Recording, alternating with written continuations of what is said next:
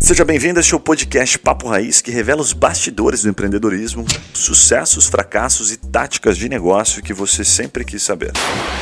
Fala galera, tá começando mais um Papo Raiz e como de costume nós estamos muito bem acompanhados. Hoje vocês vão conhecer a história da maior loja, mais bem preparada e completa loja para marceneiros do Brasil. Nós vamos falar aqui hoje com o sócio fundador o Egon Ham. Depois ele vai me corrigir aqui se eu pronunciei errado, porque esses nomes muito bonitos, assim, chiques, a gente tem dificuldade. Europeu, ele é né? sócio europeu diferenciado. Sócio fundador da, da, da Rodegon, junto com o seu irmão Rudolf. Ele tem mais de 34 anos de mercado. O cara começou como representante, vai contar essa história nos bastidores. Ele estava contando aqui, eu pedi para ele contar isso para nós, porque tem muita coisa bacana. Mais de 180 milhões de faturamento anual, mais de 240 colaboradores presente em mais de 23 estados, com uma das formas deles de atuação. Enfim, é um podcast daqueles recheado de boas informações, de bons insights, de bons ensinamentos. Então, primeiro, Egon, muito obrigado aí por você topar o nosso convite e compartilhar um pouco dessa, desse vasto conhecimento que você tem aí com o nosso público. Eu que agradeço, é um privilégio poder compartilhar um pouco da nossa história e espero corresponder às expectativas de vocês. Legal. Juninho, hoje temos um desafio e tanto aqui. Fazer pergunta para esse homem aqui não vai ser fácil, hein, cara? Hoje é aqueles dias que acho que a gente vai direto àquela frase que a gente sempre fala assim, que são as perguntas que você sempre quis fazer para ouvir as respostas que você nunca ouviu antes. Muito hoje bom. Vai ser boa essas histórias aqui. Igor, o nosso público é o seguinte, cara, tem cara começando negócio, tem cara que está faturando já há muito tempo e quer conhecer a tua história. Eles sempre estão sedentos por saber estratégias, dicas, não querem cometer os mesmos erros. Essa é a premissa nossa aqui. Né? Então traz empresários como você para explicar alguns caminhos, dar alguns caminhos às pedras. A primeira pergunta que eu vou te fazer é uma pergunta bem feijão com arroz.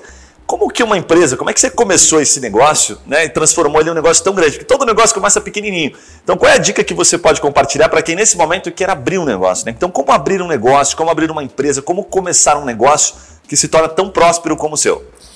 Bom, a, a primeira coisa, a vida ela é feita de escolhas. E ser empresário é uma escolha. A partir do momento que você faz essa escolha, você também assume, assume novos compromissos. Você precisa ter muita determinação, você precisa ter coragem, você tem que ter, é, é, você tem que estar disposto a correr riscos, você tem que se doar, você tem que e um dos desafios mais importantes que permanecem é você ter confiança em si próprio e principalmente conseguir transmitir essa confia confiança, essa confiabilidade para o mercado e para as pessoas que vão somar contigo durante esse, durante esse nesse desafio, né? Legal demais. Você estava contando os bastidores aqui que você eh, fazia uma representação, você estava numa empresa e daqui a pouco apareceu uma oportunidade. Conta um pouquinho sobre isso aí, porque acho que é muito legal dar esse contexto né, para as pessoas entenderem como é que o Egon saiu lá 34 anos atrás e chegou aonde chegou hoje. Então, explica um pouquinho dessa tua jornada aí.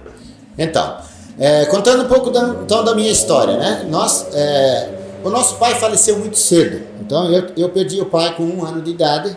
Então nosso, sempre foi foi assim o, muito muito econômica a nossa vida. Eu, a, a, nossa mãe sempre nos fez estudar, eu fui estudante. E quando com, comecei a trabalhar fora com carteira assinada com 14 anos, e aos 17 eu, eu cheguei à conclusão que eu, eu trabalhava em escritório, é, fazia os controles das, da, da, da empresa e eu observava aquilo que aqueles que trabalhavam como, com, uh, no, no, campo de trabalho, eles recebiam de acordo com o seu desempenho. Quanto mais eles vendiam, mais eles ganhavam. Você fala o vendedor mesmo, né? Aquele Era que tava... representantes Legal. comerciais, que, que era uma empresa de representação comercial. E eu fui com 17 anos, eu fui, cheguei no meu no proprietário da empresa, expliquei para ele, eu digo, olha, eu também queria ganhar de acordo com, é, com quanto eu trabalho. E se tiver alguma coisa que eu posso fazer mais para ganhar mais, eu quero fazer. Aí dizer, olha, isso só te... essa questão de você ganhar por quanto você trabalha é só com vendas. E com isso eu disse, então, quando surgir a primeira oportunidade, eu gostaria que o senhor me falasse comigo. E ele assim o fez. Surgiu uma oportunidade no interior de, de Minas Gerais, é uma distância boa do estado do Paraná. Eu permaneci morando em Curitiba, até porque eu tinha namorado aqui, né? É. E fui, então, o meu primeiro cliente, ele ficava a 800 quilômetros de casa, que eu fazia com muita disposição, é, saía de Chevette de Curitiba e ia, ou eu entrava por Poços de Calda ou por Uberaba em Minas Gerais e lá eu tinha um, um roteiro de mais ou menos três, é, fazia um roteiro ida, ida e volta entre 3 e 4 mil quilômetros para voltar para casa e Caramba. isso durava, é, durava é, mais ou menos de duas a três semanas. Mas você acha que o cara já passou um desafio assim? Ou foi o que apareceu ele falou: olha, vamos ver se ele vai aguentar? Não, realmente é, foi, é, ele acreditou em mim, né? E, e também o, o, o, mineiro, ele é diferente. Até você conquistar a confiança do, do, das pessoas de Minas Gerais, demora. Depois que você con, conquista, aí você é parceiro, daí você trabalha junto. E essa foi a minha escola da vida. Por quê? Porque eu estava sempre trabalhando com pessoas diferentes, todo dia eu eu, é, eu visitava várias lojistas, um fazia dessa forma que dava certo, outro eu observava, poxa, esse está indo por esse caminho, não está indo tão bem. Então, e na época era mais importante, porque era início dos anos 80, então, a, a, quem trazia as novidades para as lojas era o representante. Não tinha essa coisa de internet ou, ou, alguma coisa assim. Não tinha Google, então, né? Então era, era a minha pastinha 007 com minha tabela de preço e o meu bloco de pedidos esse, esse era a novidade e os produtos que eu tinha para vender, é, eu era a, a, a, pessoa esperava, me esperava para receber e me recebia. Diferente do que hoje a pessoa entra no site, faz seu pedido e não precisa ter contato pessoal. Qual era a área de atuação nessa época, como representante? Era venda de compensados. Compensados. Tá. Compensados para fabricação de móveis. Legal. Ô, Igor, mas aí, quanto é o seguinte, né? É, você ficou quanto tempo fazendo isso, né? Porque, pô, era uma distância enorme, eram três semanas, você tinha namorada, até que vira a chave, você fala assim, que momento surgiu o Rodegon? Pois é, eu fiz esse, é, eu trabalhei nesses, com essa atividade de, é, do final dos anos 70 até 1990. Mas, em 86, nasceu meu filho e eu queria achar alguma atividade em Curitiba. Eu não queria mais é, ficar tão ausente de casa ou ser um tio que aparece de vez em quando para o meu filho. Eu Sim. queria ser pai. Então meu desejo era ficar mais, mais nessa região. E eu tinha meu irmão, meu irmão Rodolfo, que tinha queria sair também, ele era professor e ele gostaria de fazer de ser um empreendedor também. Somamos nossas experiências, então fundamos a, a Rudegon em março de 87, mas eu permaneci na atividade até é, maio de 90, porque afinal de contas, naquele momento eu tinha 26 anos de idade quando nós fundamos a Rudegon e tinha duas famílias daí para sustentar. E meu irmão foi tentar montar a Rudegon em Curitiba com representação. E isso nós insistimos durante dois anos e não deu certo, porque as fábricas de móveis eram em Curitiba e não dava certo. Nós não éramos uma boa opção. Em Minas Gerais nós resolvíamos o problema, mas aqui as lojas de Curitiba estavam muito próximas do fabricante e não precisavam do representante. Ah, entendi. E daí que nós fomos, então tá, então vamos atender o pequeno marceneiro, os, as fábricas de móveis pequenas do, é, e profissionais da, da fabricação de móveis, que as fábricas não tinham tempo nem disponibilidade para atender. Vocês pegaram um nicho de mercado ali. Pegamos um nicho de mercado. Mas, entre vocês descobrirem o nicho, porque aí tem uma, um, um, aprendizado super legal, né? Principalmente nos dias de hoje que a gente não dá tanto tempo, às vezes, para coisa amadurecer. Quanto tempo vocês ficaram batendo cabeça ali, tentando um formato até descobrir, poxa, não vai dar nesse caminho, vamos ter que ir para esse outro? Quanto tempo foi? Foi, foi, é, foram é, foi quase dois anos. Quase dois anos. E daí que começou. Dois Aí, anos difíceis. Dois anos é, é, é, tentando. Todo negócio que você começa, Sim. ele não decola de cara, né? Então Sim. você tem que conquistar é, teus clientes, teus fornecedores e tudo mais. Mas o caminho foi esse. E é, aí nós eh, tínhamos um novo desafio, né? Tá, se nós queremos atender o pequeno, marcine, é, o pequeno fabricante de móveis, onde guardar o produto? E nós não só tínhamos um escritório de 15, quilô, 15 metros quadrados. Caraca, 15 é, metros quadrados. Aí, Quantos metros tem a loja hoje? Só para fazer uma analogia. A, a loja do Boqueirão ela tem 8.600 metros quadrados. Meu Deus. Boa então, diferença. boa diferença. Então nós fizemos um puxadinho. Tinha um terreno no fundo do escritório ah. que tinha um muro alto. Nós fizemos um puxadinho de 60 metros quadrados e lá nós comprávamos compensado e guardava lá. Caraca. E daí, quando. E tinha uma portinha, cada vez que aparecia um cliente, puxava tudo para fora, deixava ele escolher, depois guardava tudo de novo. Nossa Senhora. E isso foi até é, no final dos anos 89 e daí nós é, resolvemos ampliar e vamos ter, dar um passo maior. Nós conseguimos, é, nós não nós não conseguimos alvará de funcionamento nesse lugar porque era residencial. Então nós fomos para um lugar de, onde, de serviços autorizado pela prefeitura, compramos um terreno e construímos um barracão de 360 metros quadrados. Aí para... foi a segunda fase, então, Aí foi a segunda fase de 90. E daí eu vim para parei de viajar e fiquei já em Curitiba. Ah, nesse momento ainda assim você viajava, trazia sustento para casa e estava tocando o negócio junto com o teu irmão. Isso. Ah, exatamente, entendi. perfeito. Dupla função. E daí só que esse novo depósito, nós saímos de 60 para 360, isso você pega, você faz vezes 6.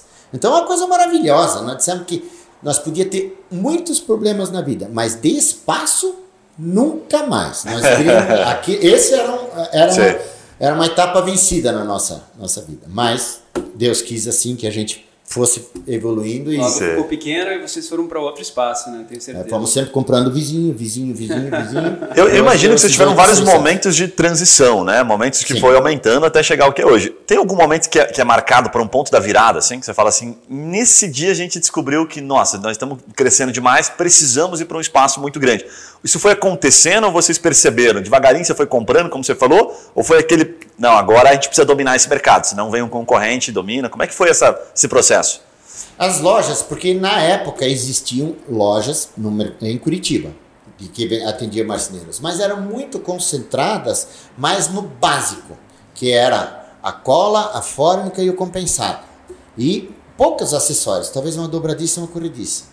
E aí que foi o nosso grande, a, o grande nosso diferencial foi nós queríamos não ser mais uma opção de compra em Curitiba, e sim ser a mais completa e a melhor opção da cidade. Com, como fazer isso? É ter uma grande variedade, com qualidade, para que o marceneiro uh, pudesse resolver todas as suas questões num único local, que ele pudesse re resolver tudo naquela, na, naquele local. Então, para isso foi sempre preciso aumentar a, a, o tamanho das lojas, da loja e, e assim a gente foi até 2007 quando nós abrimos, é, é, 2007 nós abrimos daí a loja em Santa Felicidade, na atual do Túlio. É uma loja, ela é muito bonita, ela é, é a segunda maior. As três maiores lojas de Curitiba são da Rudegon. A maior é do Boqueirão, a segunda maior é, é na, é, em Santa Felicidade e a outra é na Fazenda Rio Grande. Eu vejo é, que normalmente a empresa ela tem é, como característica ser a cara do dono da empresa, né? Então, assim, pela história que, que o senhor está contando, assim, de disciplina, de visão, missão, valores, né? Porque quando você tem esse objetivo muito claro, que é esse que o senhor está compartilhando com a gente, assim, não, a gente tinha a visão de ser a, a loja que fornecesse tudo, né? E aí você começa a crescer e aí você precisa de pessoas para te ajudar. Como é que vocês conseguiram né, é, trazer pessoas para o time da empresa que tivesse a mesma visão de vocês? É, a montagem de, a, a montagem de uma equipe, isso é um desafio grande, porque a, você não encontra pessoas prontas. Então nós sempre investimos em treinamento, em qualificação, em respeito pelo, pelo nosso, nosso colaborador. Então nós não temos, é, eu não posso dizer que nesse período alguma loja concorrente conquistou, é, é, não, não, dá, não, não cabe, nas, não enche duas mãos de pessoas que saíram da Rudegon para sair para trabalhar em alguma outra loja da, da cidade. Caraca. Então, isso Legal. é uma das 34 coisas, anos, né? E a gente procura ser realmente alguma coisa assim, é, parece meio assim, mas é, é, é ser um pouco família. Eu mas, sei mas, um, mas um, eu sei que não tem um segredo, uma resposta, né? A gente costuma dizer que lava a escada de, de cima para baixo. Vendo você falar, claramente, já vem lá de vocês dois, provavelmente você e do seu irmão. Mas o que, que é o feijão com arroz para quem está ouvindo? Tipo assim, cara, no dia a dia, sabe? É um cafezinho, é uma conversa, é se preocupar mais com o outro. O que, que você pode nos, nos ensinar né, para conseguir ter essa audácia, né? Tipo, esse, esse resultado que você tem de não sair para o concorrente é muito difícil. Eu nunca vi ninguém falar isso. O que, que você acha que você faz diferente dos demais?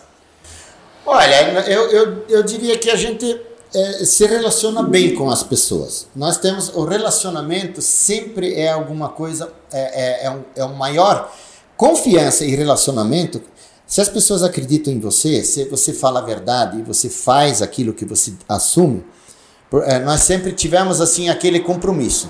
Ninguém é obrigado a assumir compromisso nenhum. Depois que assumiu, cumprir não é nada mais que obrigação. Então é isso que nós aplicamos no dia a dia com os nossos colaboradores, com os nossos fornecedores e com os nossos, nossos clientes. Então, o, o colaborador. É, é, também tinha outra situação, a Rudigon nunca parou de crescer. Nós tínhamos entre, em, em, dentro de nós aquela, aquela questão. Quando a Rudigon parar de crescer, ela vai encolher e ela vai sumir. Cara, mas isso aí então, tem um aprendizado animal. Isso aí, então nós temos sempre, nós temos sempre olhando para frente e para cima. Nós não abaixamos a cabeça quando, quando alguma coisa não dá, não dá certo. A gente procura sempre aprender com aquelas, aqueles equívocos que a gente cometeu, porque nós todos somos falhos, né? Então, a gente, para não repetir os mesmos erros, olhar para frente com otimismo e seguir em frente e, e, e evoluir bom. sempre cada vez mais. Fala galera, aquela pausa rápida para te fazer uma pergunta. E se você ou a sua empresa pudesse ser mentorado por alguns desses empreendedores que passam aqui pelo Papo Raiz? Ou se os seus produtos ou serviços fossem divulgados aqui para o nosso público nichado de empreendedores de diversos portes e segmentos? Gostou da ideia? Fala com a gente pelo Instagram Papo Raiz que eu te explico melhor essa oportunidade. Voltamos ao episódio.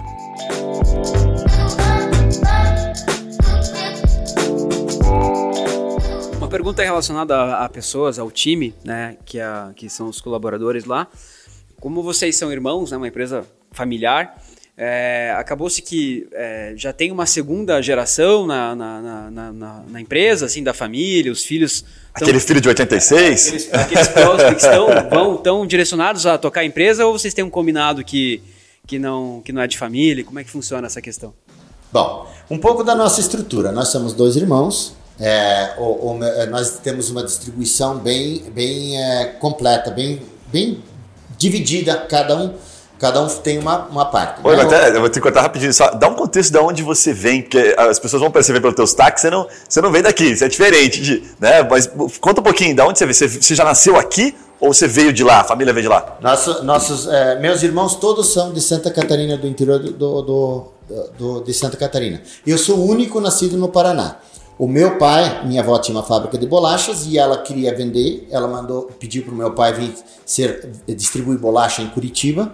E lá e ele veio, só que ele veio em 58, eu nasci em 60 e em 52 ele já veio a falecer. Então, é, mas eu nasci em Curitiba, sou sou bicho do Paraná, mas como nossa é, nós temos também em casa, a, como a nossa é, nossa origem é germânica.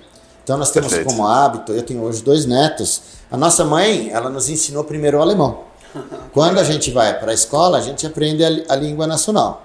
E a mesma coisa, hoje, esse meu filho, que nasceu em 86, que é a pessoa que faz as compras hoje na, na, na Rudegon, ele tem, me deu dois netos, e os dois netos em casa, antes de ir para o colégio, eles falam, falaram alemão. Hoje uma tem uma de sete, outra de quatro. Agora eles estão indo para o colégio quando deixam, né? Que agora temos a pandemia, Sim. mas eles estão indo para o colégio e, e, ali ela, eles estão. Então, o meu, meu netinho, ele, ele, ele diz assim: Eu sempre fui o Nicolas Ham. Agora lá no colégio eu virei o Nicolas.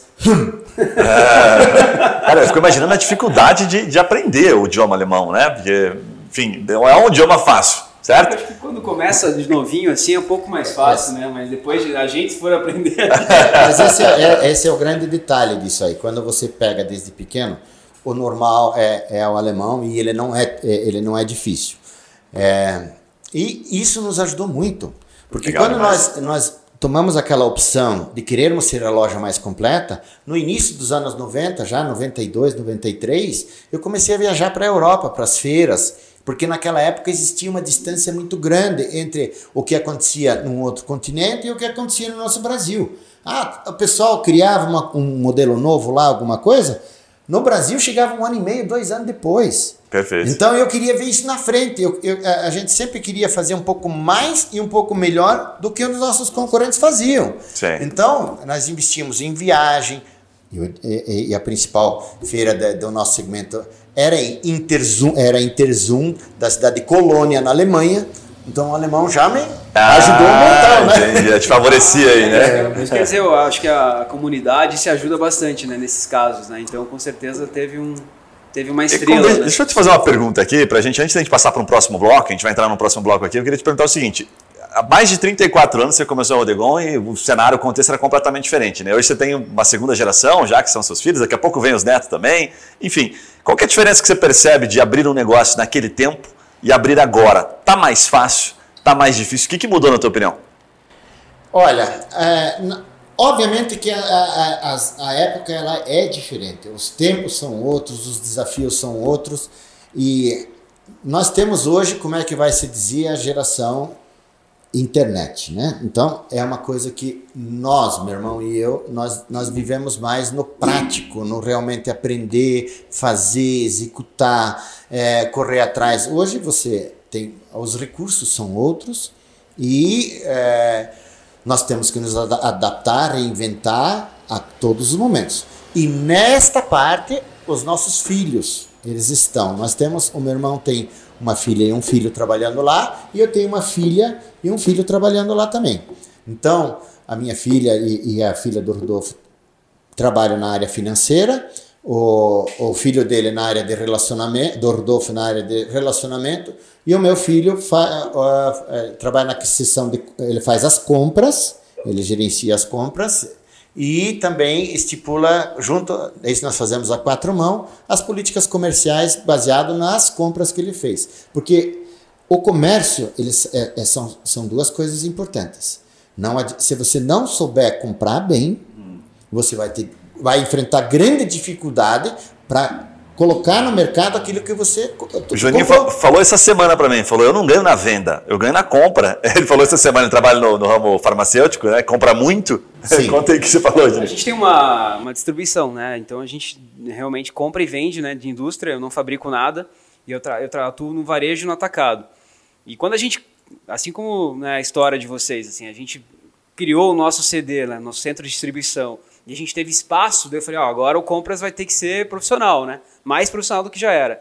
E aí a gente começou a ganhar mais dinheiro porque a gente começou a comprar muito melhor, porque a gente tinha espaço para comprar.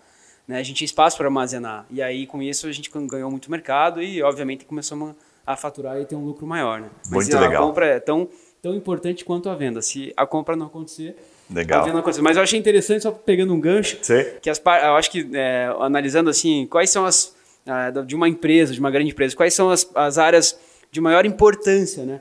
É, é compra, comercial e financeiro, né? Então você viu que isso está bem cuidado na empresa. Né? Um compra, outro vende, é, e as, e as outro cuida do dinheiro. Estão cuidando do dinheiro. Né? Acho que Muito bom. E tem os netos que gastam o dinheiro, né? É, isso, isso, vem mais para frente ainda. Essa, essa, parte ainda eles estão meio novinhos. Muito aí. bom, muito bom. muito bom, muito bom. A gente vai passar agora para um segundo bloco. A gente fala um pouco sobre como ganhar dinheiro. Essa é uma das coisas mais pesquisada, já só para você ter uma ideia, essa geração da internet, não sei se você sabe disso ou não, mas a gente usa ferramentas para identificar. Então os caras perguntam assim, ó, como ganhar dinheiro, como ganhar dinheiro vendendo coisas, como ganhar dinheiro no Instagram, coisas que não eram do seu tempo e que hoje o pessoal está tentando, ainda mais no meio de uma pandemia natural, né, a pesquisa. Então a pergunta, vou dar um contexto para ficar mais fácil. Em que momento que você entendeu que, puxa, ganhar dinheiro é fazer o quê? Né? É entregar valor, é simplesmente é, criar um bom produto e vender e conectar? Quais são as suas, os seus conceitos sobre como ganhar dinheiro? O que você pode transmitir de mensagem sobre isso? Eu diria assim, a grande, uh, nós temos, procuramos ter com os nossos fornecedores não uma operação de compra e venda. É, aquela, aquela questão que eu, que eu uh, mencionei antes de ir para feiras em São Paulo, é, e mesmo na Alemanha, Aquilo, aquilo abriu portas para nós que nós aqui em Curitiba, nós não tínhamos essas coisas. Eu vou citar ligeiro um pequeno exemplo. Eu fui para uma feira em, em, em, Colônia, na Alemanha, e perguntei se tinha alguém do Brasil para falar. É, na época vendia-se muita, muito laminado plástico, fórmica. E se tinha alguém do Brasil. Ok, a pessoa me atendeu, perguntou, falou tudo, eu falei que eu tinha uma loja, ele, ele disse, ah, sim, eu conheço o representante que te visita, e eu até me queixei um pouco dele, digo, olha, eu acho que nós podíamos melhorar essa parte lá, ele, e, e, etc e tal, e foi na primeira feira que eu tinha ido, aí quando eu fui embora, eu digo: Oi, e você? O que, que você faz lá na, na Perstorp? Ele me entregou o cartão, ele era o presidente da companhia. Nossa. Então, eu consegui, é, é, com essas coisas, essas coincidências ou essas, essas oportunidades, elas acabam é, abrindo portas, que nesse exemplo que eu, que eu dei agora, essa empresa que, que tinha seu principal cliente por estratégia deles na época em Maringá, e para a gente não queria muito abrir as portas, e com toda a linha de produtos, eu, eu, eu consegui ficar, a Rudegon conseguiu ficar com exclusividade na, regi na região de Curitiba por mais de 10 anos. Então, são, são oportunidades. Então, mas voltando, é conquistar a confiança e fa é, faz, celebrar boas parcerias com fornecedores. É uma coisa de duas mãos. O, o fabricante, ele precisa colocar seu produto, mas ele tem que também ter alguém do lado. Do lado dele que vai divulgar então nós sempre tivemos, nós hoje podemos ser uma referência porque nós, nós conseguimos demonstrar bem os produtos de quem vende produtos para nós. E essa, essa questão de, de, de, de, confiança, esse é um outro detalhe. Quando nós resolvemos, então, nós tínhamos conseguido co construir loja, mas ainda faltava o produto para vocês ter, encher 360 metros, né? Sim. Mas as fábricas para as quais eu, eu vendi até um determinado. lá em em Minas Gerais, elas me conheciam. E elas acreditavam no meu potencial e na minha pessoa. Então eu cheguei para um determinado proprietário de uma indústria de compensados e disse para ele: Olha, você tem tantas pilhas de compensado aí. Por que, que você não, não me empresta algumas? Deixa. deixa vamos, eu, eu mando um caminhão, você deixa lá a pilha, a gente conta e, na, e eu venho pagar você toda segunda-feira. Tipo consignado assim? Exato. Toda tá. segunda-feira eu venho te pagar o que, o que eu vendi e com aquilo que eu consegui é, acumular mais de recurso, eu já te compro mais. Tipo assim, eu, compro, é, é, eu vendi 10 chapas, mas eu ganhei 20%, algum, num exemplo, eu já posso te comprar 12. E assim foi. Perfeito. E, e, e assim que a gente começou, porque você vai começar uma empresa é, como vendedor, você se mantém, mas para você Sim. criar uma, uma estrutura de estoque, esse é um segundo desafio. Sim, muito bom. Muito Quando a gente bom. fala em, em, ganhar dinheiro como negócio, né, você deve ter, um, enfim, com certeza, algumas etapas, alguns momentos que vocês definiram, por exemplo, por fazer uma loja tão bonita, né, que você estava contando os bastidores, aquilo gera valor, né? Aquilo agrega ao usuário que naturalmente tem que refletir no preço, porque tem um custo, né? Por trás disso, você pô, monta uma estrutura daquela que vocês têm, que é maravilhosa, tem que pagar a conta, né? Tem que fechar a conta, é muita gente para atender e tal. O que, que você pode compartilhar no sentido de aprendizado de preço? Eu falo assim, em que momento que você falou, poxa, eu tenho que sair de um barracãozinho informal, tem que fazer uma loja chique, né, uma loja bonita, não chique, mas uma loja que entregue valor, uma loja que né, realmente entregue bastante conteúdo. E como é que funciona essa questão da precificação? O que, que você pode ensinar sobre isso? Que momento que você falou, eu faço um negócio mais bonito, mas eu tenho que fechar minha conta, eu tenho que cobrar a mais por isso. É, eu, nós, essa oportunidade, no nosso caso, a, agora ela já ficou bem mais complicada. Ela não, não, nós não temos mais condições de, de praticar um preço superior ao que o, o, o, o mercado é, trabalha. Hoje, o nosso, através de. Nosso mercado ainda não está muito na internet, mas o WhatsApp ele funciona direto. Um, um, um, alguém que queira fazer uma compra dos produtos que nós vendemos, ele manda um WhatsApp para três, quatro lojas e a melhor opção vai ser a opção dele. Então, essa questão de, de, de é, ter, é, de, de praticar um, um, preço acima dos outros lojistas, ela não existe mais. Mas isso, isso de alguma, então, de alguma forma, vocês espremeram margem nos últimos anos, né? Porque o preço aumenta, você tem dificuldade de repassar no preço de venda, tá correto ou não? E aí, como é que você faz essa gestão? O que, que você pode compartilhar disso? É, eu, eu tenho que te dizer assim, eu gostaria de te dizer assim, a, a, a nossa, eu, eu antes falei, né? Tudo fica com relação à parceria sólida com o fornecedor. Nós temos que comprar bem Perfeito. para poder ser competitivos no mercado. Legal. Então nós fazemos parcerias realmente não é uma parceria de eu te compro, você me vende. Não é isso. A gente troca ideias. O que que nós dois podemos fazer junto? Você fabricante, nós como lojistas. Nós vamos divulgar teu produto, nós vamos, vamos é, temos que ter um preço competitivo, porque senão nós automaticamente nos excluímos do mercado. Então, isso é, essa, essa é uma coisa. Então, como eu, é, é, eu já falei, mencionei antes, gente, nós criamos em 2009, é, quando a gente construiu a loja do Boqueirão, ela, ela ficou uma loja muito conhecida a nível de Brasil. E vinham, vinham muitos, muitas outras é, lojas visitar para ver como é que a gente fazia. E a gente nunca teve dificuldade em compartilhar conhecimento. E em 2009 nós então criamos a Rede Pro, que é uma que começou pequena com entre sete lojistas, também que a gente que nos conheciam e que topavam dividir, é, aceitaram é, dividir desafios. Essa empresa é, nós temos participação nessa empresa em São Paulo.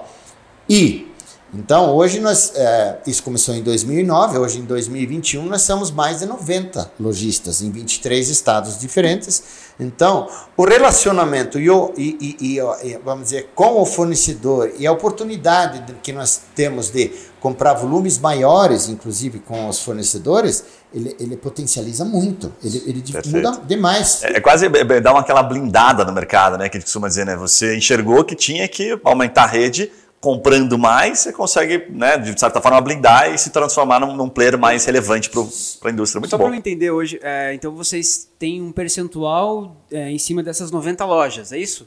Não, nós não temos participação societária nas, nas 90 lojas. Nós temos a Rede Pro, que é uma empresa de consultoria empresarial para lojistas do nosso segmento, onde nós trocamos bons exemplos, boas práticas. Por que, que uma coisa que deu certo em Fortaleza não pode dar certo em Curitiba? E o que deu certo em Curitiba não pode dar certo em Manaus? Então, todos nós fazemos a mesma coisa.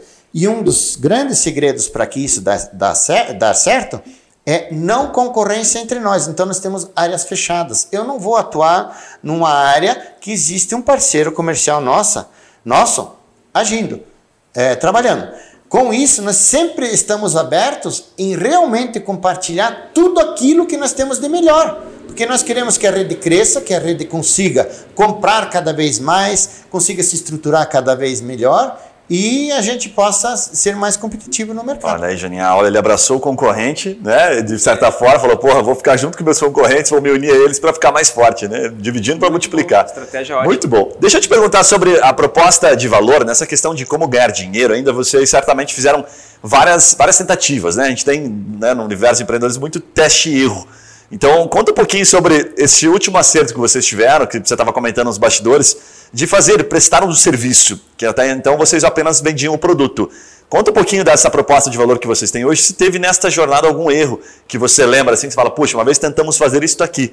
Né? Até porque a gente gosta de, de, compartilhar, que a gente brinca papo raiz, que a gente fala, mas não teve só acertos aqui, também teve as pingas, né? teve os tombos que a gente tomou. Com Conta certeza. um pouquinho sobre isso.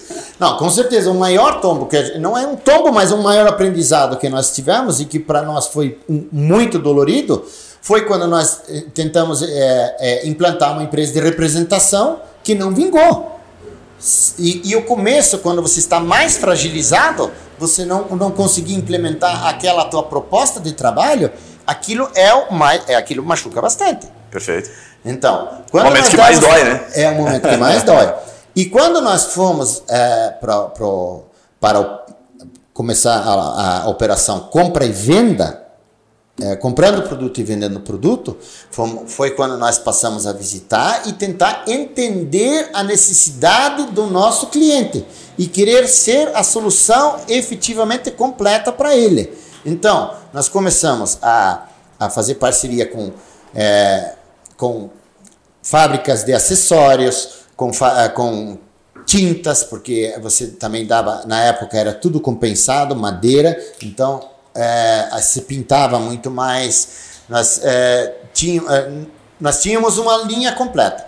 Então, nós sempre queríamos ser a melhor e a mais completa opção. Lá chegou um, um, um determinado momento, isso foi em 2001 já.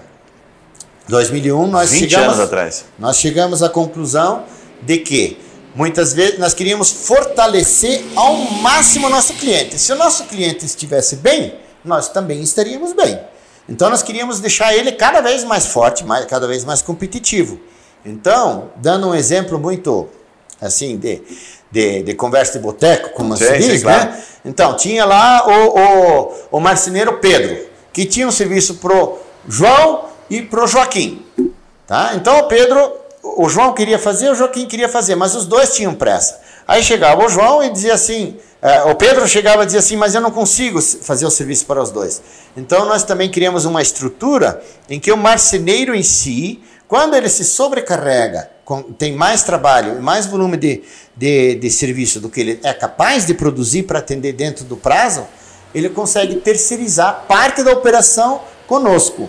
Então nós conseguimos, é, nós fazemos de forma geral, hoje nós temos, uh, nós fazemos, o marceneiro pode vir na nossa loja, ele traz o tamanho do espaço, onde tem janela, onde tem porta, onde tem é, é, pia, onde tem torneira e, e chave de luz, e de lá nós temos projetista na loja, ela faz um projeto a nível de fotografia, com todos os, eh, todas as sugestões que nós podemos dar para o marceneiro apresentar para o seu cliente depois e corrigir, ampliar, adaptar tudo aquilo que o cliente em si quer e ele pode e, e depois se ele não tiver tempo de fazer o serviço, se ele tiver sobrecarregado, nós podemos cortar as chapas, nós podemos filitar as bordas, nós podemos fazer furação de dobradiça, nós e ele precisa só montar depois. Que legal. Isso, isso, evitou, isso possibilitou que muitos marceneiros, eu estou supondo aqui, você me conheceu se eu estiver errado, entrassem no mercado, né? Porque vocês evitavam que o cara, o cara não precisa comprar um maquinário, certo? Que é uma das coisas mais caras, né, para comprar. É, é, é, o início. É, então, o que que. É, nós também passamos fases difíceis. Chegou um momento lá em 2008, 2009, em que pessoas jovens queriam é, constituir família ou lar, iriam se casar, elas começavam a não lembrar do tal mais do tal do marceneiro. Eles iam em lojas de, é, de pré-moldados, uh, fábrica de móveis em série, para comprar. O marceneiro acabou sendo quase que, como é que ele vai dizer? Nós tínhamos que botar ele de volta no mercado. Porque é o nosso cliente. Se nós perder nosso cliente, não tem mais razão de, de, de, de, né? Então, o que, que a gente fez? A gente criou essa oportunidade para ele ser mais competitivo e criamos muitos novos marceneiros com isso, porque essas fábricas de móveis em série e de grande porte precisavam ter montadores aqui. E estes montadores são potencial muito grande para virar marceneiros depois. Caraca! Então, Legal, né? ele montava os, os, os móveis da, da, da, da fábrica que vinham por exemplo, do, do, Rio Grande do Sul, ele montava lá, mas a, a, a, pessoa da casa já comentava: ah, o próximo vai ser aqui. Ah, mas essa bancada aqui, de repente, eu posso fazer. Posso te fazer um orçamento? E ele podia vir para a gente, ele fazia um orçamento, aquilo. É, obviamente que não tinha transporte, não é, vai para o Rio Grande do Sul e volta, ele é uma pessoa mais simples, Sim. então ele conquistava isso, com isso ele conseguia ganhar, somar algum recurso e na sequência se tornar um marceneiro ativo e presente no mercado, com maquinário próprio. E Sabe o que, me chama atenção? Me chama atenção que vocês tiveram a oportunidade de, de ir direto no consumidor final, né? de tirar o marceneiro da jogada, e nesse momento que ele estava sofrendo, em razão até do teu próprio comentário, né? que as pessoas estavam indo direto no pré-moldado, tentando comprar direto da loja, e vocês foram lá e fortaleceram o marceneiro. Né? Então, ao invés de tirar eles, falaram, não, vamos dar mais força, vamos criar, vamos reforçar, porque eles são nossos parceiros. Isso é legal, tem um aprendizado animal nisso que você está trazendo aí. Olha, é, é, o que eu tentei falar desde o começo. Eu, eu sempre enfatizo, gente, parcerias sólidas com fornecedores e clientes. Não é o nosso cliente não é um qualquer para nós. Nosso cliente tem importância para nós. Ele é a razão da nossa existência. Se nós, ele não estiver forte, nós não precisamos continuar. Nós podemos baixar as portas e deixar lá. Nós temos que encontrar soluções juntos. O que, que o mercado precisa? Não, não é, é um dos exemplos que eu compartilhei antes. Hoje nós temos uma área de 300 metros quadrados, mais de 300 metros quadrados, na loja, onde tem todos os ambientes prontos. Tem sala, cozinha, é, tem office, tem tudo, tudo que você imaginar que pode ter dentro de uma casa. Sala para menina, sala para menino. Tem tudo o que você pode imaginar lá para o marceneiro hoje levar e para quem quer fazer móveis, se inspirar e copiar as coisas que ele entender que se aplicam no projeto. Então nós temos que, quando um, um, um elo da cadeia fica fragilizado, a gente tem que somar forças para fortalecer e para que a gente possa continuar em frente. Caraca, muito bom, muito bom, sensacional. E, e conta assim um pouquinho para a gente, é, porque tem muita coisa que a gente quer perguntar para você, mas antes de a gente passar para o próximo bloco, a gente vai falar um bloco de inovação, futuro da Rudegon, para onde vocês estão olhando, enfim, queria que você contasse um pouquinho momento crise, momento pandemia no Brasil, né?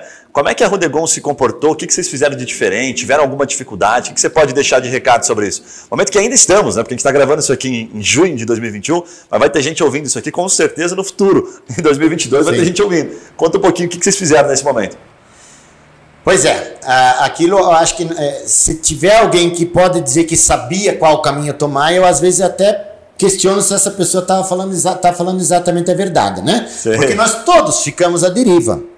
Nós temos a consultoria de uma é, empresarial de, de, da Fundação Dom Cabral na Rudegon, então nós temos, nós temos, tínhamos planejamento para cinco, para cinco anos. Mas, de repente, de um dia para o outro, tudo aquilo não foi aplicado mais. Mudou o jogo. Mudou o jogo. Nós fazíamos, nós juntamos as pessoas que tomavam, é, que podiam, é, da nossa equipe de, é, de, de coordenador para cima, juntávamos, fazíamos reunião de manhã e de tarde. Todos os dias. O que, que nós sabíamos de manhã? É, é, o que, que à tarde nós sabemos que aprendemos que nós não sabia de manhã. E no outro dia de manhã o que nós não sabíamos ainda ontem de tarde. Então nós fomos, olha, pensar um dia de cada vez, criar, se adaptar. Eu nunca imaginei. É, quando me falaram que tinha que fechar uma loja por 14 dias, eu digo isso é impossível. Como é que vai sacrificar meio mês de faturamento? Mas era, uma, era, era regra e nós temos que nos adaptar e respeitar a lei. Sim. Ok, então nós fizemos e procuramos de toda, toda, todas as formas como atender o cliente, mesmo ele não podendo vir na loja, de poder ele fazer compras por telefone, nosso caminhão poder levar lá, e, e, e, e, tudo, tudo isso a gente conseguiu caminhar com aquilo, mas foi uh, uma coisa assustadora. Uh, abril de 2020 é um mês para se esquecer. É um mês que a gente realmente a gente só aprendeu bastante, mas é, o faturamento não teve praticamente, então você fica e você tem uma estrutura. A primeira decisão é: nós temos compromisso com nossos colaboradores e eles estão junto conosco nessa guerra. Nós não vamos mandar ninguém embora. Vocês, vocês estavam com nós nos tempos bons e quando chegar nos tempos que não são tão bons, nós vamos estar juntos também. Segunda decisão: todo mundo falava tem que preservar a caixa, não sei o que mais. Eu digo, bom, se nós compramos produto, a duplicata vai vencer e eu não posso abrir a porta, isso não é problema do meu fornecedor. Ele me, eu fiz um compromisso com ele de comprar o produto, ele me entregou, eu tenho que dar um jeito de pagar. Se eu vou, da onde eu vou pegar esse recurso, isso é uma outra, isso é problema meu.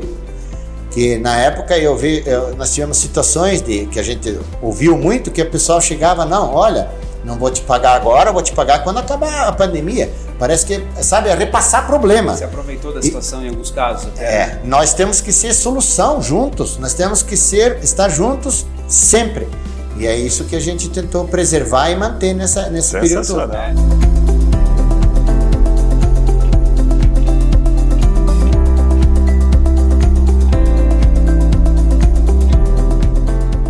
Eu, eu pegando até um insight do que é, você está contando com a gente, uh, por mais que vocês não, não poderiam abrir a loja naquele momento, vocês estavam à frente lá do negócio, né? Vocês tinham que se reunir para entender o que vocês estavam fazendo. Então, eu vi que muita gente ficou inerte nessa situação. E aí travou e não sabia para onde ir. Então, assim, a gente consegue ver as pessoas que conseguiram sair se adaptando, que for, foram as que que por mais que a gente, todo mundo ficou com medo de morrer, de se contaminar, de contaminar a família, a gente não sabia se o vírus ainda matava crianças, não matava.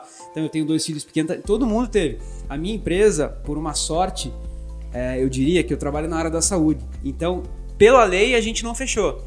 Mas e como é que eu vou convencer todos os meus colaboradores, são mais de 35, quase 40 pessoas no time, que as pessoas da família dela estavam em casa, porque daí as empresas que eles trabalhavam ninguém saía mais, mas elas tinham que pegar o ônibus e sair.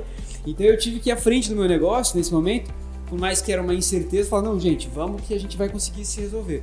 Então, acho que por mais que vocês estavam com as lojas fechadas, pelo que eu entendi da sua história, vocês foram à frente do negócio também. Vocês estavam ali a, a, a, a mercê de acontecer alguma coisa, né? Enfim. Realmente, quando você tem um, um grupo de. É nós antes mencionamos 240 colaboradores, mas isso seria na Rudegon. Nós temos as empresas paralelas que fazem esse serviço de corte, que é, nós temos também uma, uma, indústria de portas de alumínio que presta, constrói portas de alumínio para marceneiros.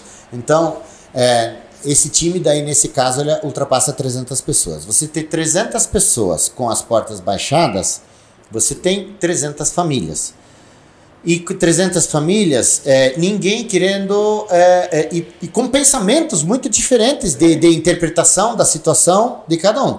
Então, uma das, das, das, coisas que nós fizemos, tinha aquele programa do governo, que você podia colocar, é, suspender contrato, aquelas coiseiras todas, tudo que tinha, e a nossa opção foi não.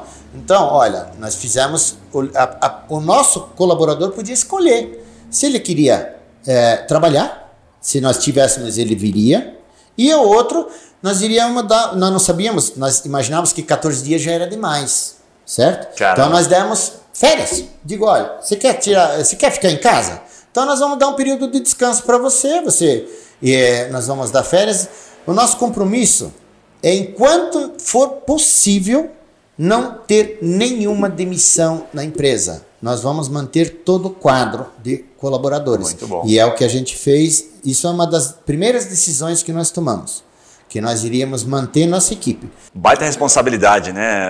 Quando você fala assim, eu, eu bato muito isso lá, independentemente do número de, você, de, de, funcionários que você tem, do tamanho da tua empresa, a tua responsabilidade diretamente com eles, mas com a família deles. Então, qualquer decisão irresponsável que você toma, você reflete em muita gente, né? Sim. Então, esse reflexo na sociedade como um todo é, é bastante expressivo. E vocês fizeram uma coisa completamente diferente, né? Porque muita gente falou, senta no caixa. Vocês, não, calma aí, não vamos sentar, não, vamos olhar primeiro a responsabilidade que a gente tem, que são as pessoas, os parceiros, depois, aí vamos atacar enquanto a gente puder, né? Vamos, vamos ficar vivo enquanto a gente puder. Muito legal, uma baita de uma aula. Agora, vamos falar um pouco de coisa boa. A gente tem um bloco aqui que a gente fala sobre oportunidades de negócio, ideias de negócio, fala sobre inovação, sabe? E eu sei que a Rudegon ali pela por todo, né, assim, tem muita informação por trás dessa empresa. O que, que você pode compartilhar, por exemplo, assim, que existe de oportunidade de negócio num momento como esse, e que tem muita gente procurando o que fazer, procurando um negócio para abrir, tem gente que perdeu emprego, tem empresas que foram diretamente afetadas, né? Então o que, que o Rudegon propicia, além do marceneiro, de uma pessoa começar, ele começa, inclusive vou fazer uma pergunta já para emendar, o cara consegue começar um trabalho de marcenaria, por exemplo, é, com bem pouco recurso, por ter uma Rudegon como parceira? É, a gente tenta dar o, máximo de suporte, mas você não começa nada sem nenhum, nem, não ter nenhum recurso. A primeira coisa, você tem que dominar o ramo. Você tem que ser marceneiro, você tem que saber produzir móveis, porque se você pegar, hoje o nosso principal, a nossa principal matéria-prima chama-se MDF. Se ele cortar aquela chapa errada, ele, ele, ele, ele se comprometeu, o, o que ele ia ganhar, ele já perdeu. Fato. Então, existe responsabilidade nisso aí. E, e, primeiro, a pessoa tem que ter algum. Eu acho que em tudo na vida, né? É, a, a, pessoa tem que ter, eh, como é que vai dizer? Uh, alguma familiaridade, alguma aptidão, algum uh, saber fazer o que ele quer fazer, principalmente se ele se propõe a ser um empreendedor. Perfeito. Você tem que, porque se você quiser empreender, fazer uma coisa que nem você mesmo entende, a chance de dar certo ela é quase inexistente também, né? Vá trabalhar em uma empresa primeiro, então, né? Isso, você primeiro tem que aprender o que fazer e, e, e ter conhecimento para poder repassar isso aí e, dar bom. sequência.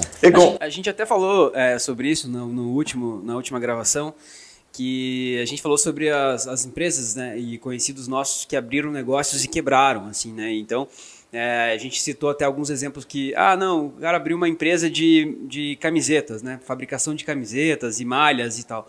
E daí eu, eu, eu, questionei exatamente isso. Falei, pô, antes desse cara abrir essa empresa, ele já trabalhou em alguma loja ou alguma empresa de venda de camisetas?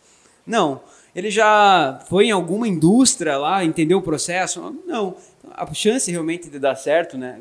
Seja ela, sei lá, um restaurante, né? Cara, você já trabalhou com comida, você já trabalhou em algum restaurante antes de abrir o seu restaurante?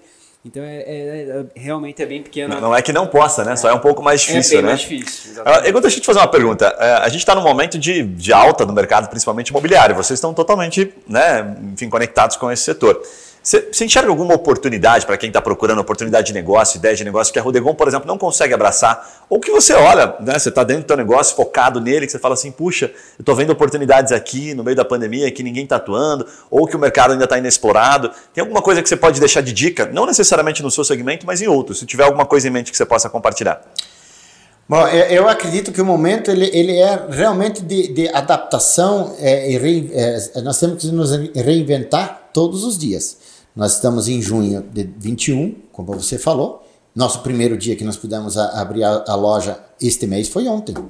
Caramba! Então, nós estivemos fechados. Dez dias fechados. Aí Dez dias fechados e fazendo uma coisa que está totalmente fora do nosso, do nosso habitual. Nós alugamos barraca para fazer drive-thru sem poder deixar a pessoa descer do carro ou poder ver o que ela estava comprando. Não, pera aí, como é que é essa história? É. Alugaram barraca para fazer drive-thru? Sim. Conta, conta alugamos... melhor isso aí. Legal. Não, porque nós, nós, nós, acho que to, nós, como toda e qualquer empresa, temos conta para pagar. Sim, sim. Então, os boletos chegam, né? É, chegam, e, eles, e eles vencem, né? A loja fecha, mas os boletos chegam igual, né? Isso, é uma surra de boleto, né? Não é pouca, né? É uma surra de boleto. Eu fico imaginando na Rodrigo, o tamanho, vamos uma piada aqui só.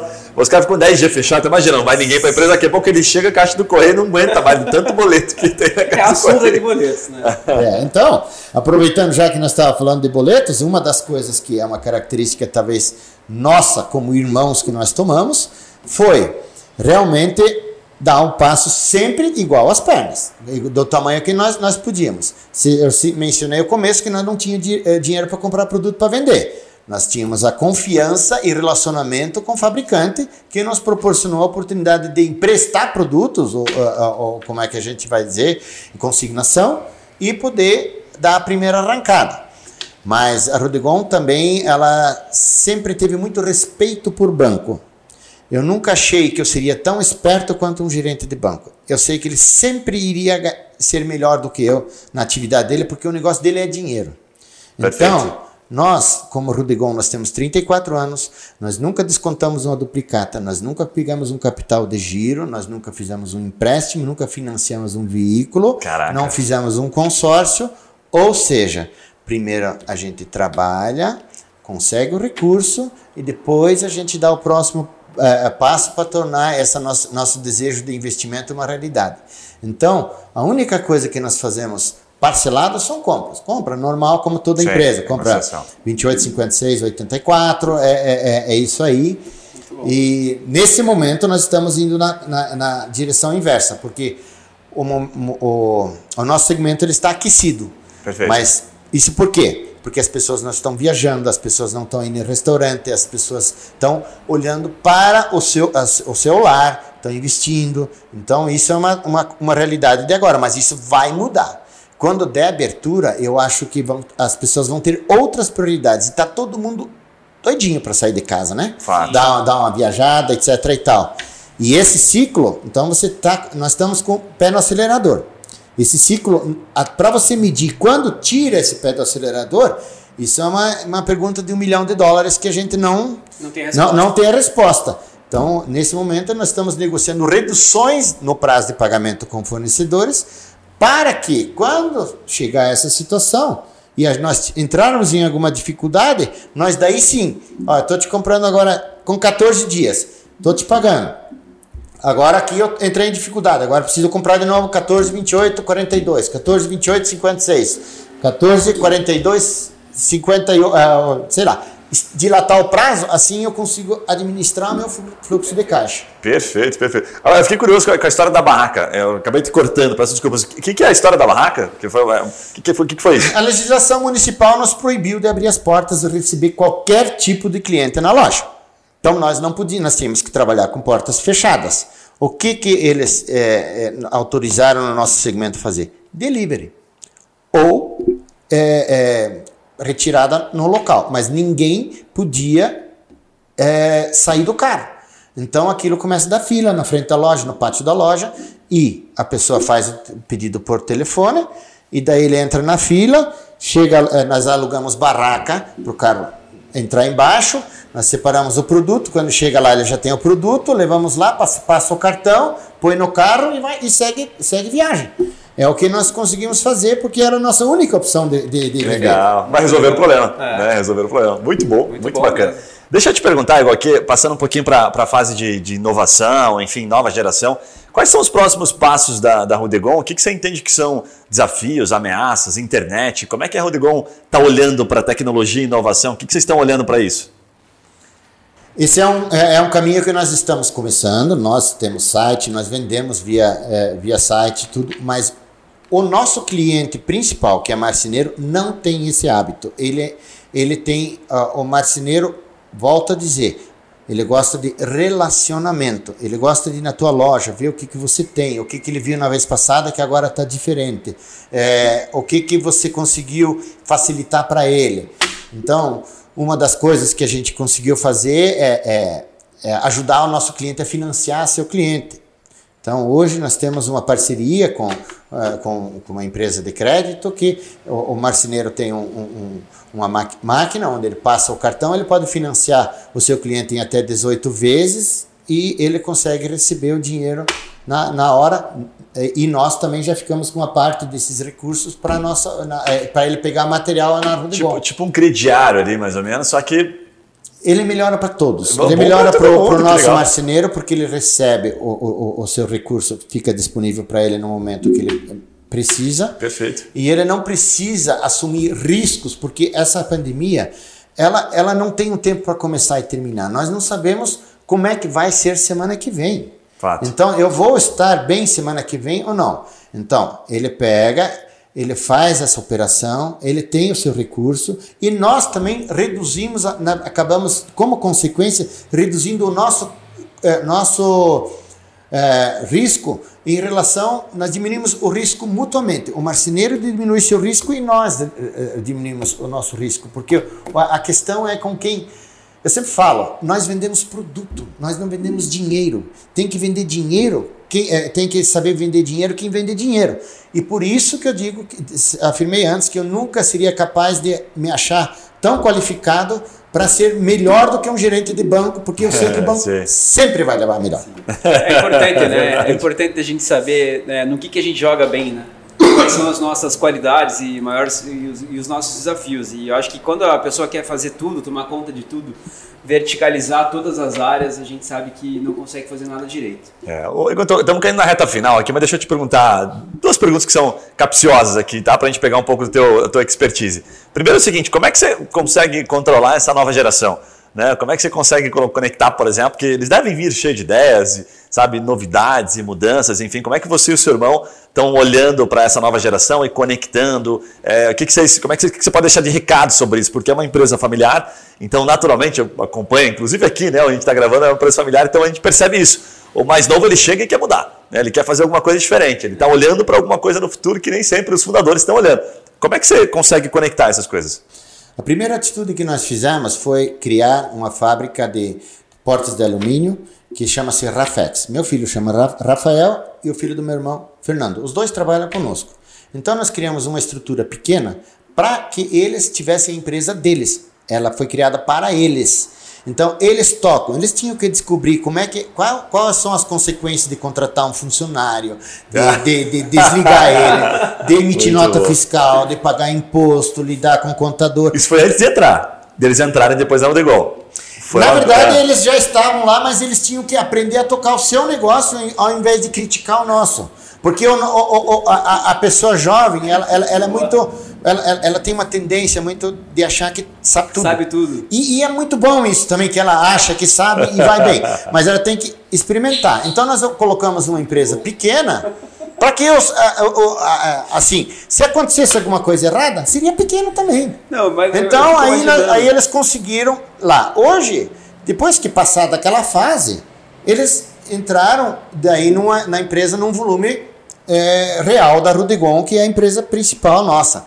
Então. É, agora vem para a Série A, né? Vem, vem ver o jogo de verdade agora. Isso. Então, quando. É, isso tudo foi uma escola. Perfeito. E agora, nesse momento, nós estamos aprendendo com eles, porque essa questão de informática, site, é, pesquisa de Google para você ser encontrado, ser a melhor opção, todas essas coisas, eles têm muito mais habilidade do que nós. Nós temos aquela, aquela questão que nós fazíamos do nosso jeito no passado. Hoje nós, nós mantemos todas as terças e quintas uma reunião à tarde, onde participam os nossos filhos e os principais gestores da, da questão lá. Principalmente nesse momento de pandemia, porque nós, é, de um dia para o outro, eles nos informam que amanhã não vamos trabalhar. Isso, isso é um negócio. É, é, é, é, bárbaro, gente. Isso não é um negócio simples de você. Você tem pessoas que tem, exigem transporte, tem pessoas que precisam chegar. O nosso cliente tinha pedido para entregar. Então, é, é, é, uma, é uma questão que as autoridades, eu sei que todas elas estão querendo acertar. Sim. Mas, a, a exemplo de que nós cometemos equívocos, eles também cometem equívocos. Sim. E a gente é todo uh, impactado muito forte com isso aí. É uma cascata, né? O que, você achou da ideia dele, Janine? Não, então, eu ia falar sobre isso. Eu achei que é, é uma ideia. É porque tem dois pequenos, ele tem dois pequenos. Com tá certeza ouvindo. já tá matutando aqui. Não, assim, e eu vejo que, é, pai, eu tenho uma ideia. Já implementou isso na tua empresa? Não, então implementa lá, se der certo, a gente coloca aqui. É, achei, cara, achei fácil. Sabia que ia sair alguma coisa interessante. Achei sensacional. Acho que a estratégia de vocês, vocês estão de parabéns. Vocês seu irmão legal. colocar essa estratégia aí. E daí dando certo, também. obviamente, vamos, agora sim, filho, traz aqui é, que nós vamos. É, guardadas as proporções, é o que as grandes empresas fazem, né? Criam uma startupzinha, criam, enfim, dão muito nome bonito para isso hoje, né? E vocês foram lá e falaram, não, faz uma empresa pequenininha, vende lá, faz dar certo lá, depois você vem aqui na empresa do pai e aí você traz a tua ideia, que é super legal. E o pai te apoia, né? Porque eu tô te apoiando, isso. faz a tua. Isso, e quando você vier para a Rudegon, você vai trabalhar separando o produto, porque você primeiro tem que entender o que acontece na Rudegon. Muito bom. Porque se você quiser assumir um cargo de comando, chegar lá, ah, eu sou filho do dono, eu, eu vou dizer como é que vai ser feito, e nem sabe que, como é que é feito, ou como, a, como as pessoas estão executando aquela tarefa, daí de vez que não vai, né? Então você tem que começar no chão, como se fala, no chão de fábrica, entender o processo, o que, que acontece lá. Nós trabalhamos com mais de 17 mil itens. Nossa, e, 17 então, mil itens. Então, isso, ativos.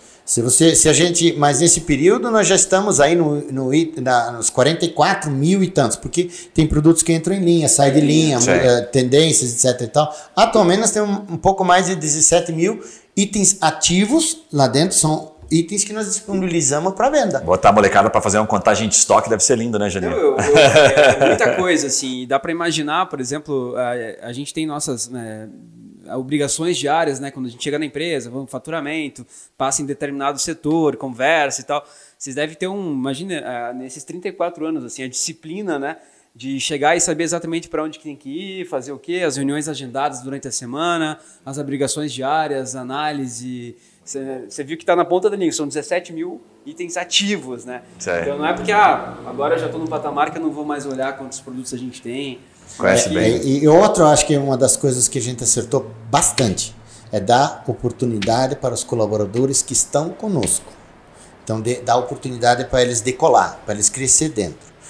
No, é, um dos nossos exemplos mais mais marcantes é uma pessoa que foi que veio do interior, tava, tra, trabalhava no, no ramo de, da construção civil como ajudante de pedreiro chegou e, e, perdeu o serviço, não tinha serviço, veio ser, descarregar caminhão na Rudigon e chegou a ser nosso gerente de logística. Nós hoje temos, temos perto de 20 caminhões fazendo entrega na, na cidade. Então, ele era o nosso gerente de logística e administrava nosso estoque. Então, é, é, é, é e hoje foi ser empreendedor.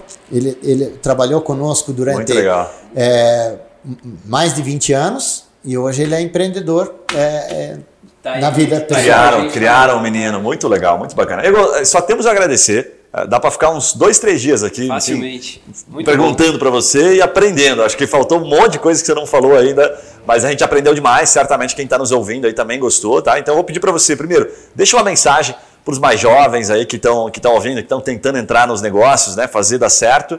E deixa é, a mensagem de como as pessoas entram em contato com a Rodegon, redes sociais, por onde que vocês gostam de divulgar o trabalho. Bom, nós temos o, o, departamento de marketing, então nós temos site, Instagram, nós temos. Qualquer todo, coisa que procurar Rodrigo aparece. É, é, isso nós temos. Legal. Mas é, para os jovens, eu, eu diria, primeiro tem que ver qual que é a tua habilidade. O que, que você gosta de fazer? Porque se você fizer alguma coisa que você gosta de fazer, você não trabalha, você se diverte. É um negócio que não é pesado para você.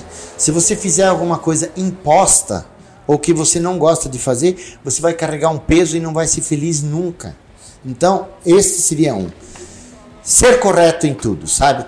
Porque se você conquista a confiança com, no relacionamento, você conquista a confiança de quem está do teu lado, é muito mais fácil.